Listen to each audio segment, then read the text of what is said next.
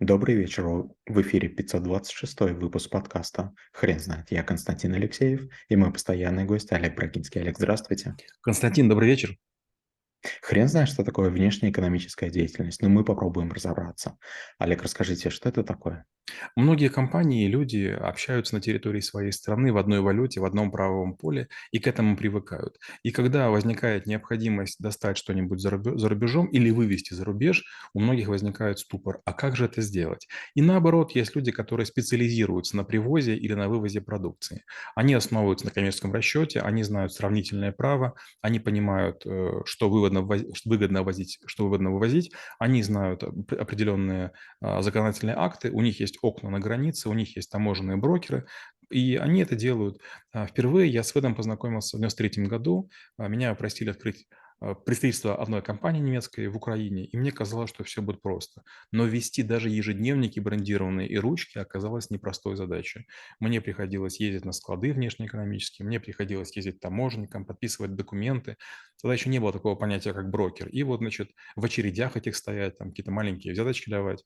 Я удивился. Вроде бы я такого ничего не ввожу, а ко мне относятся как к потенциальному преступнику. И понятно почему.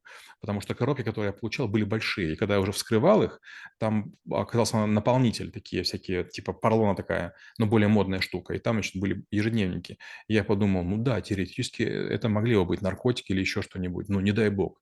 И слава богу, что немцы честные люди и, и так не хулиганят. Но в целом, конечно, да, контролировать это все не очень просто.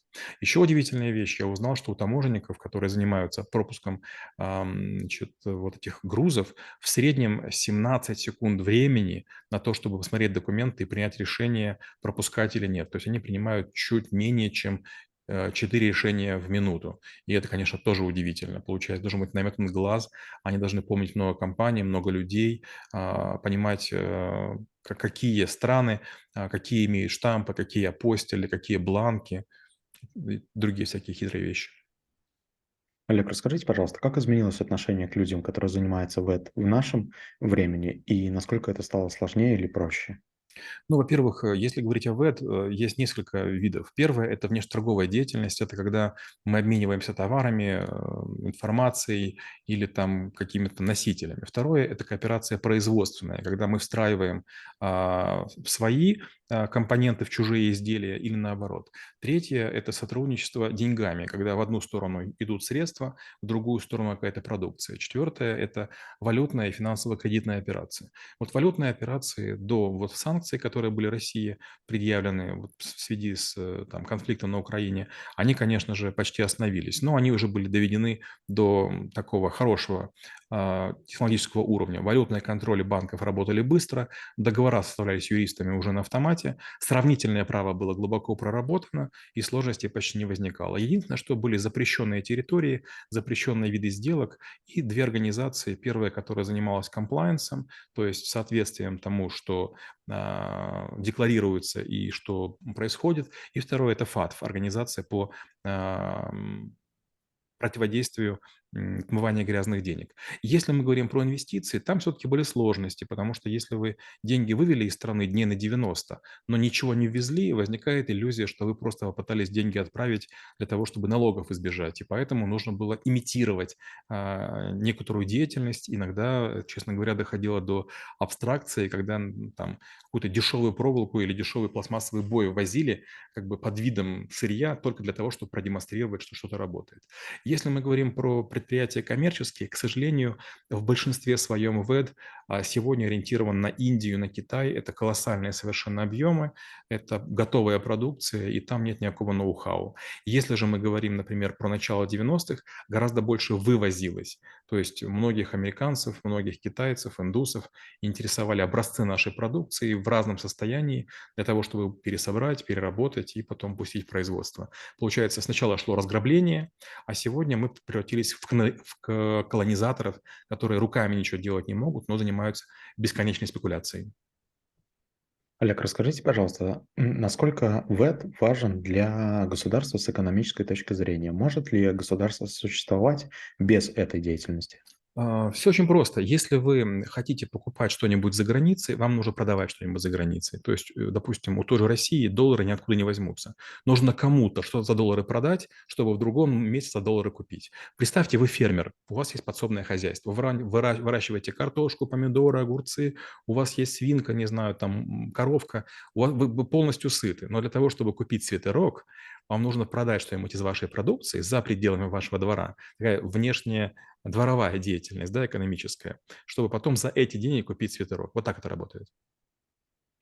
Олег, а расскажите, пожалуйста, про законодательные акты, которые регулируют, э, эту деятельность. Насколько вообще это сложная система и сколько времени нужно для того, для того, чтобы ее понять?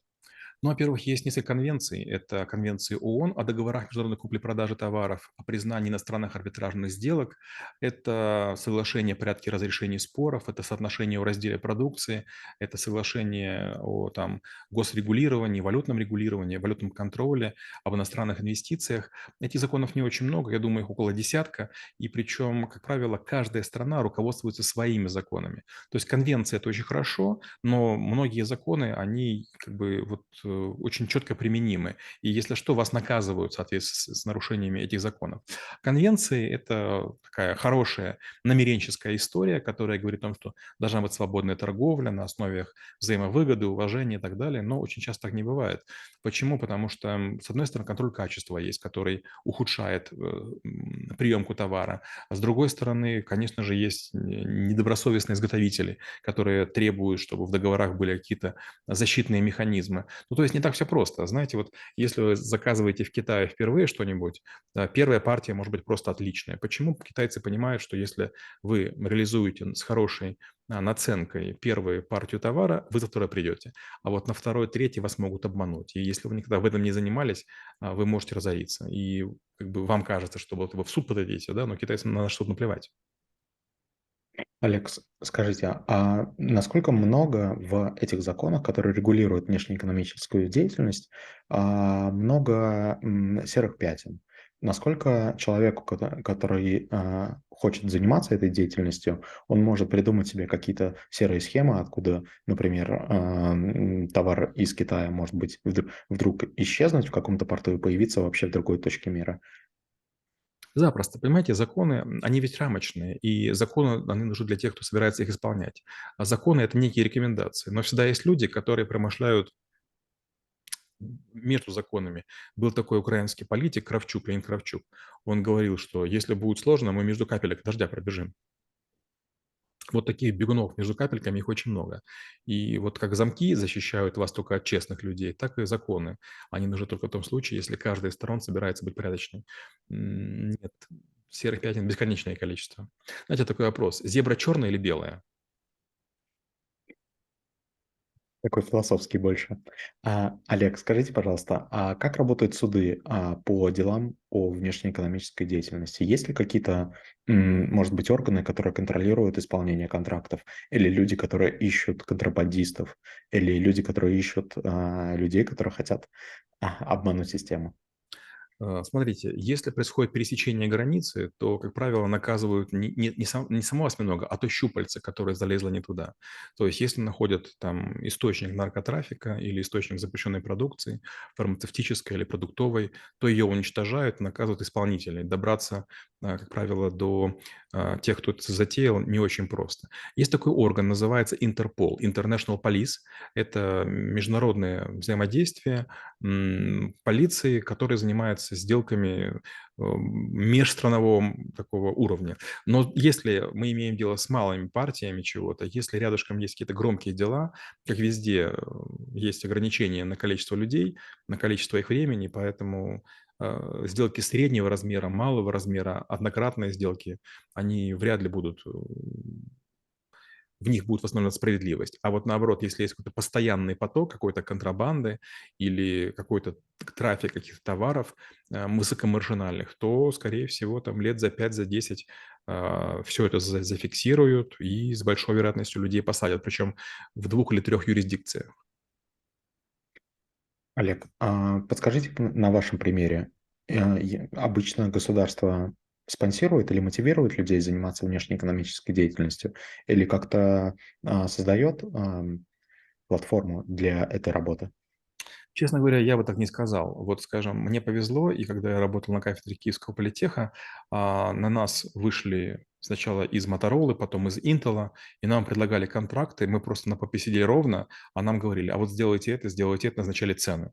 И учитывая, что мы были готовы работать за неделю за доллар, это было очень выгодно американцам. То есть нам платили, допустим, 5 долларов в месяц, а американские инженеры получали там 1100 или 1500 долларов.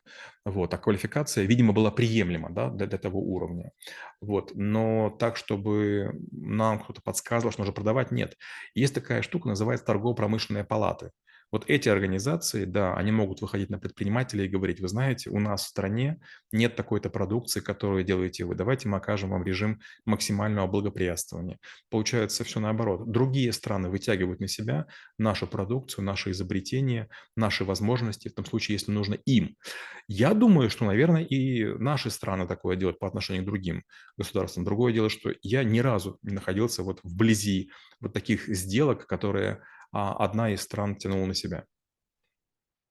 Олег, расскажите, с какой точки зрения трэбл-шутеру нужно подходить к внешней экономической деятельности? Нужно ли знать какие-то сугубо глубокие детали или нужно просто по верхам а, понимать, о чем идет речь? Сейчас вы будете улыбаться. Ну, во-первых, знать этикет. Надо понимать, как с какой национальностью нужно общаться. Да? Я намекаю на ваших корейских друзей. А, с другой стороны, желательно понимать, опять же, а, является ли продукция конкурентоспособной. А, мы очень много вывозим из Китая и совершенно не понимаем, что вести в Китай. Например, опять же, мои знания в ВЭДа помогли одному из миллиардеров, который занимается курицей в Украине, начать поставить, поставлять в Китай куриные лапки. Вот эти куриные лапки мы обрезаем и выкидываем, а китайцы их жарят и едят. И получается, если вы понимаете, что данный продукт может использоваться, вы вполне можете это делать. И наоборот, в Европе не используются куриные каркасы, куриные кишечники и кровь а, и перо, потому что считается прям даже, даже не сдавать животным. А на наших территориях это вполне можно перерабатывать. И понятно, что европейцы там буквально за копейки готовы это продавать. Это тяжело провести, это тяжело переработать, но потом на нашей территории разные компании типа Pedigree или Mars с удовольствием это обливают своими соусами, и потом наши кошечки и собачки это едят. То есть на одной территории это не подлежит продаже и употреблению, на другой, пожалуйста. Олег, спасибо. Теперь на вопрос, что такое внешнеэкономическая деятельность, будет трудно ответить. Хрен знает.